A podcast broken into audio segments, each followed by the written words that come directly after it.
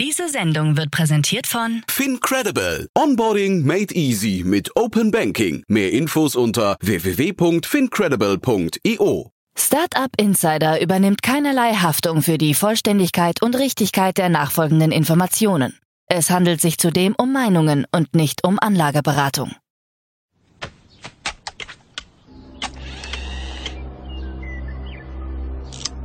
To infinity and beyond!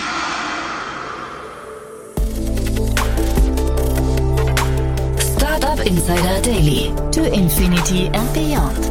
Der Podcast rund um Blockchain, Krypto, NFTs und Web 3.0. Herzlich willkommen zu To Infinity and Beyond, unser Podcast rund um die Themen Krypto, Metaverse, NFTs, Blockchains, Web 3.0 und alles, was die Wirtschaftswelt von morgen bestimmen wird. Wir sprechen hier in munterer Rotation mit verschiedenen Experten. Heute zu Gast sind Romina Bungert und Daniel Höpfner und wir haben mal wieder die News der Woche besprochen. Wir haben aber auch sehr viel über das große Event in Paris gesprochen, von dem Romina gerade zurückgekommen ist, wo es wirklich zahlreiche große News gab. Deswegen freut euch auf eine tolle Folge jetzt mit Romina Bungert und Daniel Höpfner. Und hier ist die neueste Folge von To Infinity and Beyond. Werbung. Hi, hier ist Nina, Content Managerin bei Startup Insider. Suchst du deine nächste große berufliche Herausforderung? Dann melde dich bei uns. Wir suchen aktiv nach neuen Teammitgliedern, die Startup Insider zum führenden Informationsmedium der deutschsprachigen Startup-Szene machen wollen. Aktuell suchen wir Sales Manager, Customer Success Manager, Finanzmanager sowie Werkstudenten in den Bereichen Sales, Product und Content. Aber auch wenn keine passende Stelle dabei ist, melde dich trotzdem bei uns. Wir suchen immer nach leidenschaftlichen Menschen, die mit Startup Insider Großes bewegen wollen. Also, um mehr zu erfahren und dich zu bewerben, geh jetzt ganz einfach auf startupinsider.de/slash insider. Startup Insider Daily. To Infinity and Beyond. Ja, heute mit Romina und Daniel. Hallo, ihr beiden. Hallo Jan. Ich grüße dich. cool. Romina, frisch zurück aus Paris, ja? Ja, ganz genau. Wie war's? Äh, es war großartig. Ich habe ähm, gerade noch zu Bekannten aus dem Blockchain-Space gemeint, äh, so von dem Bear Market hat man eigentlich überhaupt gar nichts gemerkt. Okay, das heißt gute Stimmung. Ähm es war ja extrem gute Stimmung, super ähm, Teilnehmer, sehr viele internationale Investmentfonds auch vor Ort gewesen. Vor allem ähm, bemerkenswert auch ähm, Pensionsfonds, ähm, große institutionelle Anleger, also jetzt nicht nur so Krypto ähm, Investmentfonds. Ja, muss vielleicht noch mal einmal ganz kurz für die, die letztes Mal nicht zugehört haben, einmal noch mal ganz kurz sagen, was ist denn da eigentlich in Paris gewesen? Genau, in Paris war die Ethereum Community Conference. Das ist die einzige äh, wirklich große Ethereum-Konferenz, die nicht selbst von der Ethereum Foundation ausgerichtet wird und auch die längst bestehendste äh, Ethereum-Conference neben den äh, Developer-Konferenzen. Und äh, zieht eigentlich jedes Jahr ganz beständig fast alle relevanten Projekte, die auf Ethereum selbst äh, und alle Sidechains an, aber auch eben die großen ähm, Investoren und auch äh, immer mal wieder so kleine Hackathons am Rande. Also es ist eine super Stimmung und eigentlich in ganz Paris gibt's überall in den Coworking Spaces, in den KW, Cafés, ähm, auch um diese Konferenz herum äh, wird unglaublich viel gearbeitet und News ausgetauscht. Es war ähm, total inspirierend. News ausgetauscht, das hat man bei Konferenzen ja öfters mal, ne? dass die dann so genutzt werden, um auch irgendwie so die Presse zu dominieren oder zu informieren auch dann äh, dabei. War das dort auch so? Genau, also am Wochenende ging es eigentlich schon los mit den großen News. Ihr habt ja auch in der letzten äh, am Freitag schon erwähnt, äh, Ripple war natürlich dann ein Thema, über das mhm. sich viele ausgetauscht haben, aber dann gab es ja auch die News äh, zu Celo, das Celo von einer L1 ähm, nun auf ein L2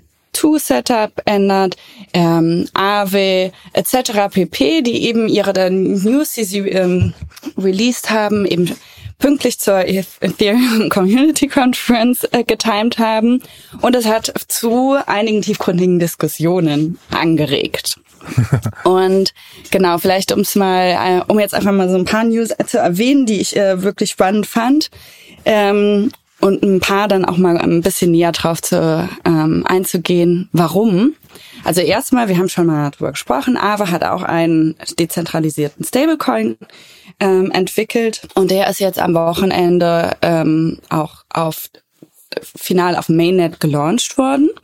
Ähm, dieser überkollateralisierte Stablecoin, so nur mal, um es noch mal kurz erwähnt zu haben, wie funktioniert der? Der funktioniert mit den Aave Money Markets, mit einer Data Neutral Komponente, mit so zehn Prozent algorithmischer ähm, Stabilisierung und aber auch mit Real Asset Kollateralisierung. Also es gibt so ganz viele verschiedene Komponenten, was äh, sehr interessant oder vielversprechend klingt. Am ähm, die letzten News über wie viel gemintet wurde, habe ich am Wochenende gesehen. Das war schon einiges über zwei Millionen. Ähm, aber was man bemerken muss, ist, der Stablecoin ist jetzt zum Launch. Am Anfang haben sie noch nicht geschafft, den Pack zu halten. Aber an sich immer noch vielversprechend, vor allem wenn man sich anschaut, wie groß Aave als Money Market Protokoll ist. Ähm, es bleibt spannend.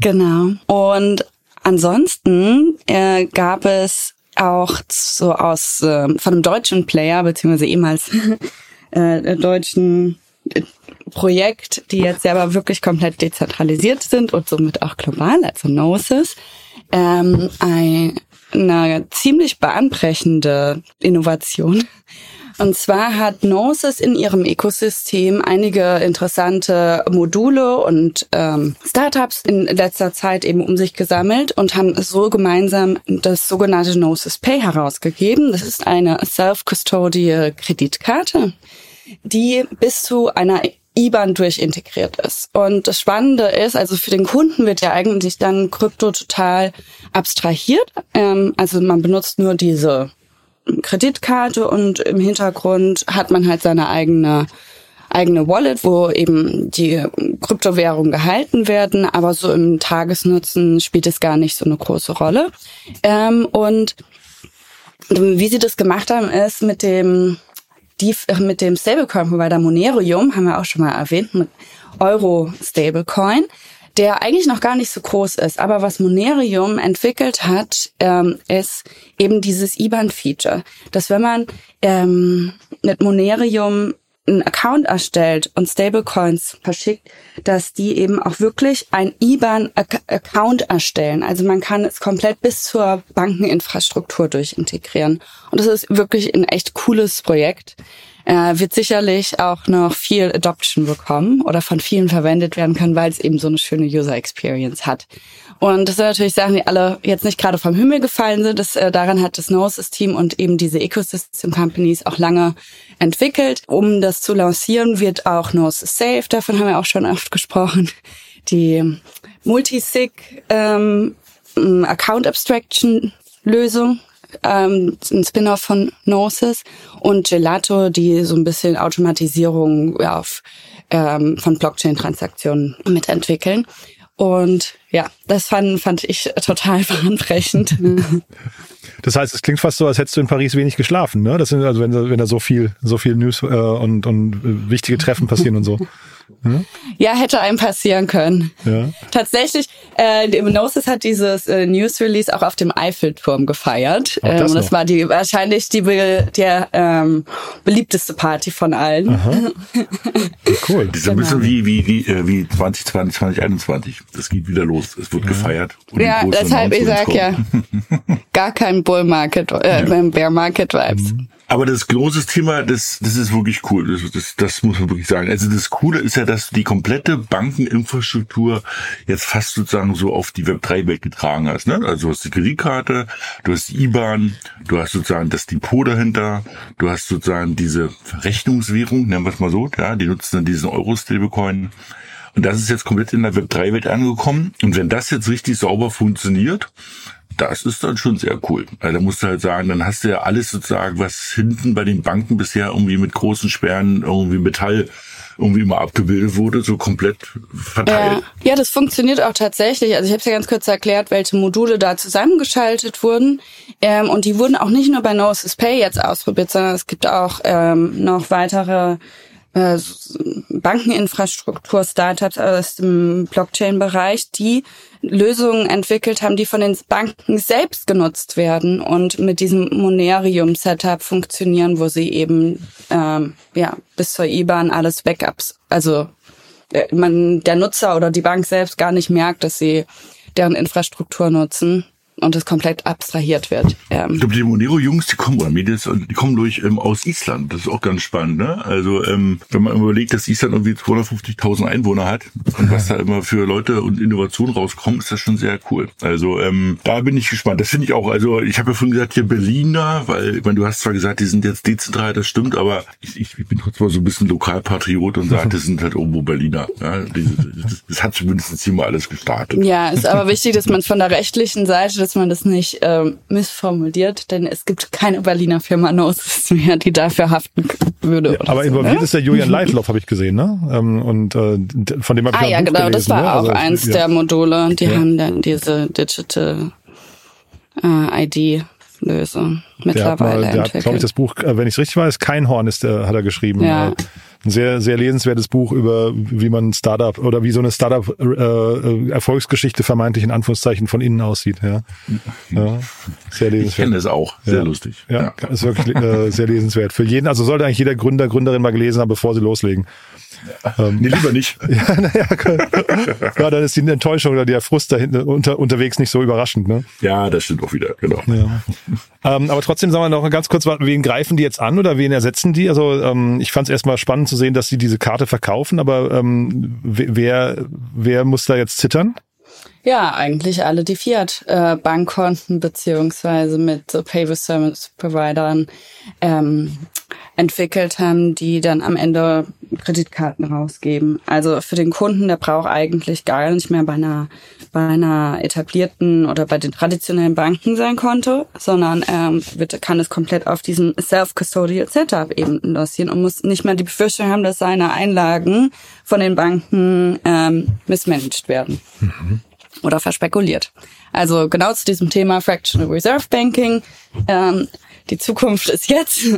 äh, Gerade ist SVB noch gefehlt und die Kritik äh, ging los und noch im selben Jahr hat, äh, ja, haben wir eigentlich eine Lösung, wo vor allem für ähm, Privatpersonen eigentlich genau dieses wie sagt man, so dieses Kernproblem, dass unsere Ersparnisse, die wir bei einer Bank ablegen, verspekuliert werden.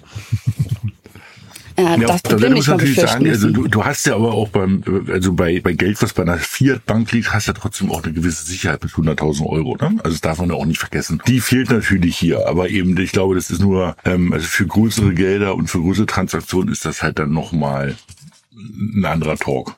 Also es zieht sich natürlich komplett aus dem aus den etablierten System raus, ne? Und dann kann man irgendwie, also das heißt, dass du hast ja eigentlich hast ja. du ja gar keine Euro ähm, Connections mehr. Also wenn die sozusagen diesen Euro Stablecoin unten drunter zu liegen haben, dann ja. bist du ja sozusagen wie so ein Parallelbankensystem.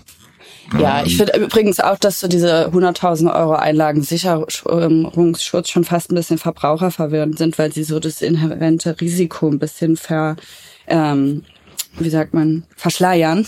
Ja, klar. Und das auch gerade für Startups ne, oder Firmen, wenn so ein Gnosis Pay ähm, derartige Lösungen dann auch für Firmen eben ähm, sich eignen, ähm, ist schon ein riesiger Unterschied. Und der aufgeklärte Nutzer, glaube ich, wird dann solche Lösungen ähm, präferieren. Und das heißt, ihr, ihr habt dann auch so kollektiv in die Zukunft geguckt und nach vorne raus wird die Welt wieder besser.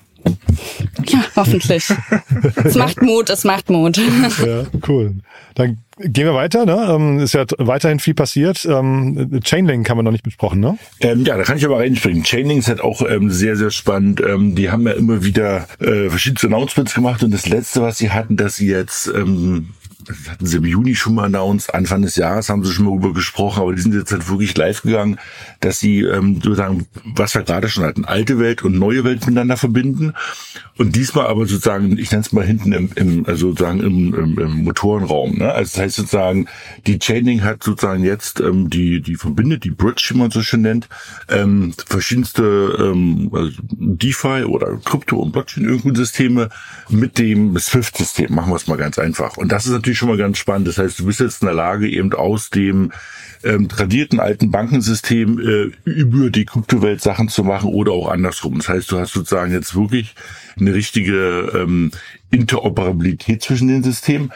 Und eben, die, da machen halt auch alle Großen mit. Ne? Also alle relevanten Blockchains machen mit. Und eben, wenn du dir anguckst, die ganzen Banken, die da irgendwie dabei sind, ähm, ist sozusagen auch jetzt nicht die kleinste sozusagen. Du hast sozusagen von Leute in, in UK, ähm, die Amerikaner, die Paribas, und natürlich die Schweizer ähm, sind halt alle dabei und das ist dann schon nochmal ganz interessant ähm, zu sehen eben, dass du wirklich das tradierte alte Bankensystem sich verbindet sozusagen über diese Chaining, also über dieses ganze Bridges, die da gibt, mit den äh, mit diesen ganzen Blockchains.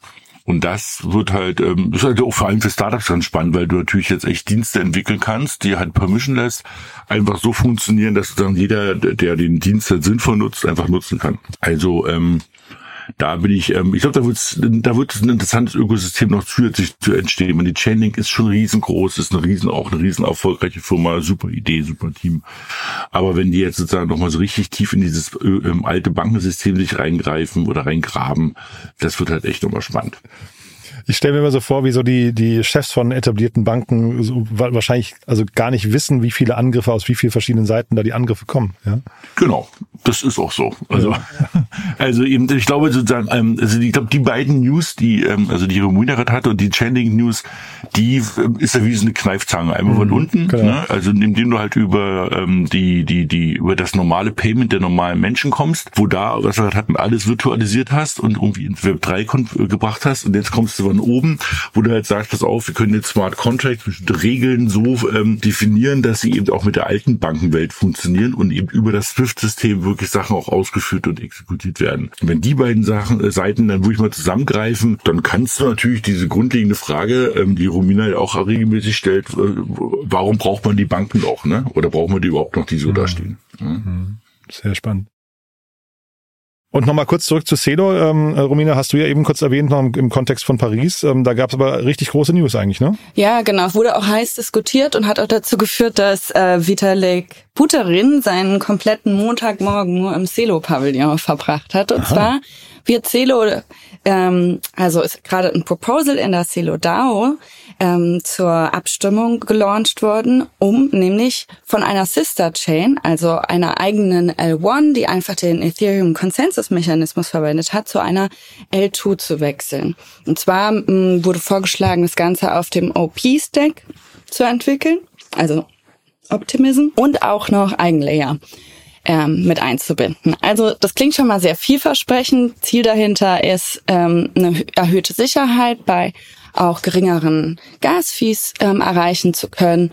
Und spannend finde ich eben auch, weil mit diesem Setup, was sie ähm, vorschlagen, eben ähm, das ganze ETH-Staking und Restaking mit, mit äh, integriert werden kann. Da sind sie sicherlich jetzt einer der ersten, die da schon so einen konkreten Vorschlag ähm, geäußert haben. Und auch äh, in diesem Setup möchten sie das aktuelle Validator-Set, was meistens oder bisher ausschließlich auf einem zentralisierten Sequencer basiert. Das war die, zentralisierte Sequencer, das waren in vielen Hacks einer der Gründe. Ähm, und hier wird eben auch äh, vorgeschlagen, eben zu einem dezentralisierten Sequencer-Set für diese L2 zu wechseln. Also absolut vielversprechend und ich bin total excited. Mhm. Und aber sag mal, vielversprechend nach vorne raus, äh, wenn du sagst excited, was, was kann daraus werden hinterher? Also äh, wo ist der größte Ansatzpunkt, Hebel? Ja, ich denke, sie profitieren hier vor allem von diesem modularen Setup, was man eben in Ethereum mit dem ganzen Ökosystem nutzen kann, was viel schwieriger ist, auf einer eigenen L1 zu etablieren. Ähm, und Celo hat ja auch nochmal viel stärker diese Public Goods Funding ähm, Conviction, die Ethereum ja eigentlich auch hat, aber eben noch mal viel mehr Impact-Projekte hier ähm, begeben werden können. Also wahrscheinlich auch mit einem sehr guten Setup jetzt. ja, und äh, zu dem Thema dezentrale Sequencer, die in den letzten, also seit Sinwaf zumindest in meinem Kosmos ganz heiß diskutiert wurden, ist auch auf Polygon ähm, jetzt ein Projekt aufgetaucht, das einen Shared Sequencer ähm, entwickeln möchte. Ähm, und mh, mm, was ist hier eigentlich so die große Mission oder warum ist das so relevant? Ähm, und zwar kann man über diese dezentralen Sequencers auch eine erhöhte Priorisierung erreichen. Ähm, wir wissen ja, dass seit dem Merge ähm, die Withdrawal oder Staking Queues bei Ethereum extrem lang sind und das hat eben den Grund, weil wir bisher nur zentrale Sequencer haben. Und es wird auch eben kein Single Point of Failure mehr an der Stelle geben und generell hat die hm, Kommunikation beziehungsweise die Transaktion Set zwischen L1 und L2s verbessern. Mhm. Da könnte man jetzt technisch noch ausufern, aber das lassen wir an der Stelle mal. Ja. Cool. Dann gehen wir zum nächsten Thema, oder? Ja, noch äh, die letzten letzten ja. großen News aus dieser ECC-Woche war eigentlich äh, Uniswap X, was äh, announced wurde.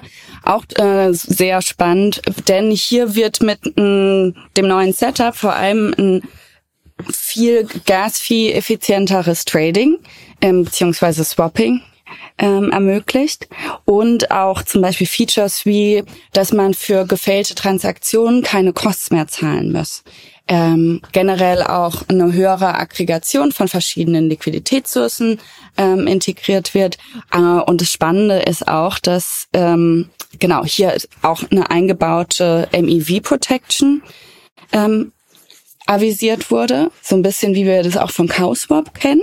Ne? Cowswap ist ja auch MEV Protection, äh, extra, also Batch Aggregation, bevor es auf die Chain kommt. Also ähm, ja, ähm, ein technisch sehr interessantes Konzept, das äh, zum Beispiel jetzt auch so ein bisschen noch Dutch Auctions in seinem AMM-Logik integriert und vor allem auch Open Source ist. Also auch wieder hier ein Public Good entwickelt wurde.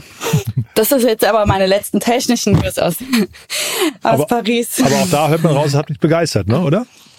Ja, doch, ich denke, äh, das ist schon viele Konzepte, ähm, also MEV Protection, Shared Sequences, all diese Themen, die wir hatten oder eben Liquiditätsprobleme, Gas Fees, all das, was ähm, auch zu einer verbesserten User Experience für den Otto-Normalverbraucher für, ähm, führen kann. Hier jetzt wirklich in diesen Projekten und zuletzt eben ja auch bei Uniswap alles adressiert wurde. Ähm, und das sind ja erst so die Grundbausteine. Ich denke, da wird noch einiges Interessantes in den nächsten zwölf Monaten draus wachsen können.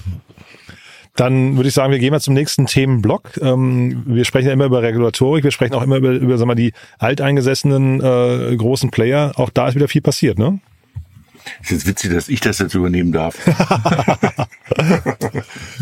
Nein, das stimmt, aber eben, ähm, wir hatten ja auch schon ein paar Mal sozusagen die Society General, ne, die ja, ja. Ähm, eigentlich sehr gut dabei ist mit ihrer, mit ihrer Tochtergesellschaft, die dort ähm, wie gesagt, also auch einer der ersten war, die, glaube ich, letztes Jahr war es oder Ende vorletzten Jahres sogar schon, wo ich das erste Mal äh, wo ich ähm, die, die Blockchain benutzt hat, um sozusagen, was war es damals gewesen, glaube, eine Anleihe ausgegeben hat. Also, und die haben jetzt sozusagen das erste Mal eine richtige, vollständige ähm, Lizenz bekommen in Frankreich.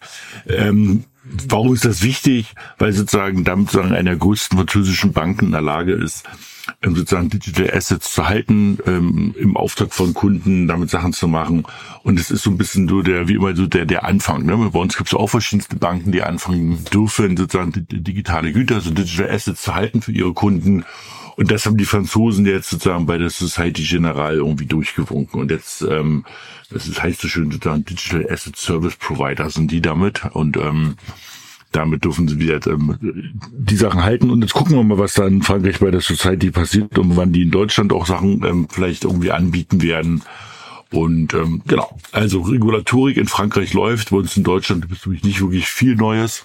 Aber ich springe gleich mal zu unserem zweiten Lieblingsthema, ja, also nach FTX, ja, wo wir schon immer sagen, da kommt bald eine Serie raus hatten wir ja immer wieder mit Binance das, das Spiel und ähm, da gab es ja jetzt auch die letzte Woche, also die Gerüchte sind es ja nicht mehr, ne? Also Binance hat verschiedenste Leute entlassen, ähm, auch im größeren Stil, auch in, in, in Deutschland und Europa und ähm, hat äh, hatte wir bleiben wir mal auch ähm, in, in Europa hat jetzt in UK das Problem, dass sie ähm, die Lizenz wohl nicht kriegen werden oder nicht kriegen, nicht wohl, sondern nicht kriegen und ähm, sie überlegen jetzt gerade sich da komplett zu verabschieden. Das heißt, sie werden jetzt mit einer hohen Wahrscheinlichkeit den ganzen Handel äh, in UK in den nächsten 14 Tagen irgendwie einstellen. Und ähm, die hatten ja, wir hatten sie ja schon ein paar Mal jetzt drinne, die hatten dann ihren Lizenzantrag zurückgezogen. Also ich glaube, bei Binance muss man mal gucken, wo sich das hin entwickelt, das nächste halbe Jahr. Ich glaube, wir hatten es ja schon mal irgendwie versucht, in die Glaskugel zu gucken, wo wir gesagt haben, also im Moment kriegen sie erst noch von allen Seiten ordentlich Widerstand und ähm, Ich glaube, die Amerikaner, die positionieren auch gerade ihre Banken oder ihre, ihre, ihre Crypto-Exchanges und ihre Kryptofirmen irgendwie ganz gut. Ja, also Coinbase und Kraken. Und ich glaube, Binance kriegt halt ganz ordentlich Gegenwind und Genau, da muss man mal gucken. Wenn zu lange braucht man da jetzt das jetzt nicht erklären. Wir hatten ja immer wieder über gelächelt. Ähm, kein echtes Hauptquartier, riesengroß. Ähm, nach dem Motto, ähm, ist schwer, schwer zu erreichen. Was aber trotzdem ganz spannend ist, ähm, das ist nur so als kleines äh, kleine Info, das fand ich ganz interessant, dass die die Briten, der französische, äh, nicht französische, Entschuldigung, der der englische Regulator hat jetzt äh, so ein Sandbox-Prinzip angeboten. Ist jetzt auch nicht so richtig neu, aber das eben für Krypto auch zu machen. Das heißt, wenn man in UK äh, was machen möchte, kann man dort relativ problemlos ähm, sozusagen so einen Zugriff auf so, eine, so ein, so ein, so ein Sandbox-System bekommen. Sandbox heißt, ich kann sozusagen so damit arbeiten, als wenn es die echten Banken, die echten Systeme sind, ohne dass ich das kaputt mache. Ja, und das heißt, da können halt sagen Startups verschiedenste digitalen Dienste und, und Sachen einfach austesten, haben Zugriff auf über 1000 APIs, die von großen Banken oder sogar vom, vom, vom Staat angeboten werden. Und das ist natürlich ähm, interessant wieder für den, den Standort UK, weil die natürlich damit eben ähm, auch Leute und ähm, Startups anziehen wollen und Dienste anziehen wollen. Und das haben die jetzt gerade auch gelauncht, ähm, um sozusagen einfach ein bisschen innovativer zu bleiben. Also die Sandbox, die gibt's glaube ich schon seit äh, fast zehn Jahren. Ich glaube, das Neue ist, dass die jetzt so für Krypto-Themen ähm, genau. mit geöffnet wurde. Und zwar ähm, im Wesentlichen geht's jetzt nicht nur so darum, dem die Infrastruktur zu bieten, was zu entwickeln, sondern eben quasi wie es so diese Grandfathering Periods ähm, auch so ein bisschen vorsehen, dass wenn gewisse Innovationen oder neue Regulierungen kommen, dass es eine gewisse Kulanz der Aufsicht gibt, an, in, in, bis das adaptiert wird. Und vor allem dann im Krypto-Umfeld, dass quasi Firmen, die eine gewisse Geschäftstätigkeit erbringen äh, möchten, sie erstmal ohne eine formelle Lizenz ähm, erbringen dürfen, aber das Ganze eben unter Aufsicht ähm, und nicht befürchten müssen, nicht befürchten müssen, dann äh, dafür belangt zu werden, falls es etwaige, ähm, wie sagt man, Verbraucherschutzthemen gibt, äh, beziehungsweise dürfen erstmal anfangen zu probieren und dann eben diesen ähm, Lizenzantrag stellen. Aber was glaubst du, das wird doch bestimmt Leute einfach anziehen, oder? Startups zu sagen, okay, dann gehen wir mal nach UK und spielen mal in der, in der Crypto-Sandbox der Regierung rum ähm, das, das ist eigentlich eine, super Ansatz, um Leute oder Firmen anzuziehen für so eine Themen. Ja, das ist wichtig, dass die ähm, Briten das jetzt auch für Krypto geöffnet haben, da wir ja mit Mika schon mal ein sehr positives Momentum in Europa haben und viele Player nach Europa kommen und wir ja in Deutschland und anderen Ländern jetzt auch verschiedene Sandboxes mittlerweile haben. Und es war jetzt wichtig, dass sie das ähm, damit nachziehen. Äh, vor allem, weil ähm, in in UK wird ja zum Thema Kryptoregulierung auch gerade viel erarbeitet. Es wird äh, wahrscheinlich noch nicht alles ähm, in oder ähm, ja die wesentlichen Neuerungen, die geplant sind, werden in dieser Legislaturperiode wahrscheinlich nicht mal verabschiedet werden können. Aber das heißt nicht, dass ähm, Großbritannien man die Augen vor den Kryptoinnovationen im Finanzdienstleistungskontext verschließen möchte. Ähm, ich habe gerade noch mal geschaut, äh, leider gibt's noch keine News, wann die FTX-Serie äh, oder die Serien äh, äh erscheinen werden. Ja, ähm, da ist jetzt in den letzten Monaten nichts ja announced worden. Ja, Michael ähm, Lewis hat ihn ja interviewt, der wird wahrscheinlich ein Film dann rauskommen. Genau, es sind ja mehrere Filme und, und Serien äh, announced worden. Vielleicht jetzt sogar durch den äh, Streik in Hollywood, vielleicht dauert es dann sogar noch mal länger. Es gibt leider noch keine News. Also das nur quasi so als äh, Ach, schade. Ja, schade, ne? Wir, wir freuen uns alle drauf, ja. Ich glaube, das wird dann, das machen wir dann aber als Community Viewing. Das, das müssen wir uns gemeinsam das, angucken. Das macht schon Sinn, ne? Finde ich auch. Ja. Dann gehen wir nochmal zum, zum nächsten Block, ne? Ähm, Fondsseitig hat sich auch einiges getan, ne? Genau, ich meine, gerade nach den schon sehr äh, ja, traurigen Jahr 2022 ähm, und ähm, gibt es sozusagen wieder neue Fonds. Das ist ja immer ein gutes Zeichen, dass sozusagen irgendwie die Investoren hinter den Fonds, nämlich die LPs, sozusagen auch das Vertrauen nicht verlieren. Mhm. Und wie Romina ja schon angedeutet hat, waren ja scheinbar in Paris auch verschiedenste große Pension Funds unterwegs. Und ähm, das heißt, es gibt ein Interesse sozusagen von den ganz großen Geld ähm, dem großen Geld, nämlich den VCs Geld zu geben, dass die das dann sozusagen produktiv geben den Startups. Und eben, es gibt ähm, einmal ähm, Polychain hat einen neuen Fonds aufgesetzt, den vierten, über ähm, eigentlich sollen es 400 Millionen werden, aktuell sind es 200 und ich glaube, äh, CoinFund hat irgendwie auch ähm, 150, 100, 158 gerade mal nachgeguckt, ähm, als Fonds aufgelegt. Das heißt sozusagen, das ist immer ein gutes Zeichen, wenn man sagt, es gibt neue Fonds in dem Bereich, weil die haben dann auch natürlich ein Investment Druck, ja, nehmen wir es mal so, und wollen was machen. Ähm, und es zieht meistens auch andere Fonds nach, dass eben sie nicht allein im Regen stehen. Und ähm, gerade das Jahr, so wie Romina gesagt hat, dass sie das Gefühl hat, dass ähm, gerade mit der mit der Eve äh, Paris sozusagen so auch ein bisschen wieder die gute Laune Einzug hält. Und ähm, die News, die wir hatten, zeigen das ja auch, ehrlich gesagt. Ne? Also wie jetzt haben wir auch an den an den großen ähm, Stühlen gesägt wird. Das ist schon ganz spannend. Ja, und deshalb passt es gut zu dem zu den beiden Fonds. Mhm. Und das heißt also, ähm, Kapital ist vorhanden. Was fehlt dem Markt jetzt gerade? Ich glaube jetzt mal eine abschließende regulatorische Sicherheit aus US. Mhm. Ja, ich glaube, da sind wir auf einem, auf einem guten Weg. Wenn da so ein paar finale Signale kommen. Das zweite ist, glaube ich, ähm, dass sozusagen die gesamtwirtschaftliche Lage so bezüglich ähm, Inflation sich ein bisschen weiter beruhigt, ja, auch in Europa. Und sonst eigentlich nichts, ehrlich gesagt. Also wenn die, die Applikationen sind da, ähm, es wird immer mehr genutzt, es wird eingebaut. Ähm, ja, es kann immer mehr und immer besser werden, aber ich glaube, das, das kommt gerade. Da darf man, muss man nur ein bisschen jetzt irgendwie, wer ist es schon Geduld haben. Mhm. Also es war ja gestern noch zu lesen, dass äh, die SEC ja sogar jetzt aufstockt, weil du sagst äh, Regulatorik. Ne? Die SEC sucht noch 170 oder versucht noch 70 Millionen Dollar mehr Budget zu bekommen, äh, um 170 Mitarbeiter nochmal einzustellen, um gegen Kryptoverstöße vorzugehen. Das heißt, ähm, weiß nicht, ob die aus diesen Ripple-Themen ausreichend gelernt haben oder ob sie vielleicht, also dieser Gensler, ähm, der, der Vorsitzende hat auf jeden Fall gesagt, ähm, es gibt so viele Verstöße, da muss man noch irgendwie härter durchgreifen. Ist auch ganz spannend.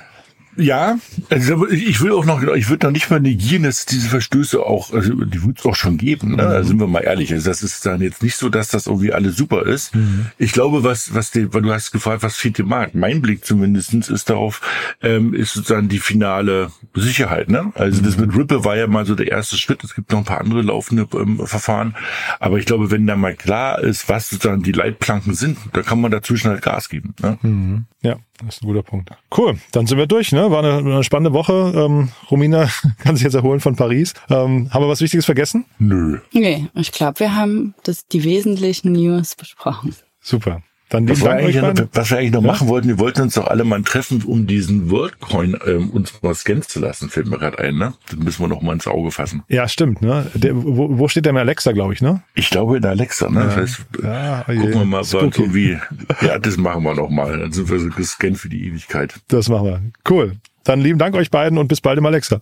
Ja. Tschüss. Bald. Ciao. Tschüss. Werbung Hi, hier ist Moritz, Marketing und Growth Manager bei Startup Insider. Wenn du über die verschiedensten Themen immer auf dem neuesten Stand sein möchtest, dann empfehle ich dir auf jeden Fall unsere Newsletter auszuprobieren. Von unserem täglichen Morning Briefing Startup Insider Daily zu unseren themenspezifischen Newslettern wie Krypto und Web3, Investments und Exits oder KI Kompakt bist du mit unseren Newslettern immer top informiert. Falls du interessiert bist, kannst du dich jetzt ganz einfach kostenlos anmelden und zwar unter startupinsider.de/slash insider.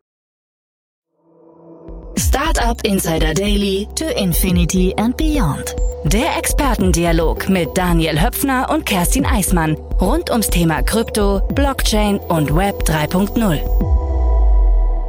So, das waren Romina Bungert und Daniel Höpfner und das war die neueste Folge von To Infinity Beyond. War gut, ne? Hat, hat großen Spaß gemacht. Toll zu sehen, finde ich, mit welcher Euphorie und mit welchen positiven Impulsen Romina aus Paris zurückgekommen ist. Aber generell auch eine, eine starke Woche, viele spannende Themen und cool zu sehen, dass da auch neue Fonds entstehen. Also ich fand's, ich fand's super. Wenn es euch auch gefallen hat, gerne weiterempfehlen. Ihr wisst ja, neue Hörerinnen und Hörer sind hier immer willkommen. Vielleicht kennt ihr jemanden, der oder die sich für die Krypto- oder Blockchain-Welt interessieren. Dann, ja, wie gesagt, gerne weiterempfehlen. Dafür schon mal vielen Dank.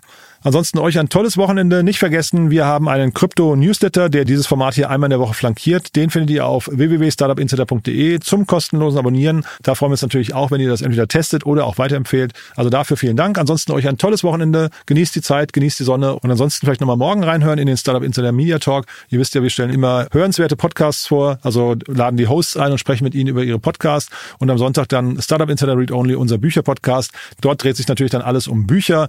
Meine liebe Kollegin Annalena Kümpel lädt jede Woche Autorinnen und Autoren ein und spricht mit ihnen über ihre Bücher, die sie geschrieben haben, die sich entweder an die Startup-Szene richten oder manchmal ist es auch so, dass die Autorinnen und Autoren selbst aus der Startup-Szene stammen. Also Julian Leitloff, den wir gerade erwähnt haben, war zum Beispiel auch schon mal dort zu Gast und hat sein Buch vorgestellt, das ich euch übrigens an der Stelle nochmal empfehlen möchte. Kein Horn von Julian Leitloff und Kaspar Schlenk äh, von Finance Forward. Wirklich ein tolles Buch für jeden, der ein Startup gründen möchte. So, das war's jetzt wirklich. Euch ein tolles Wochenende und wir hören uns vielleicht morgen, übermorgen oder sonst spätestens Montag. Bis dahin alles Gute. Ciao, ciao.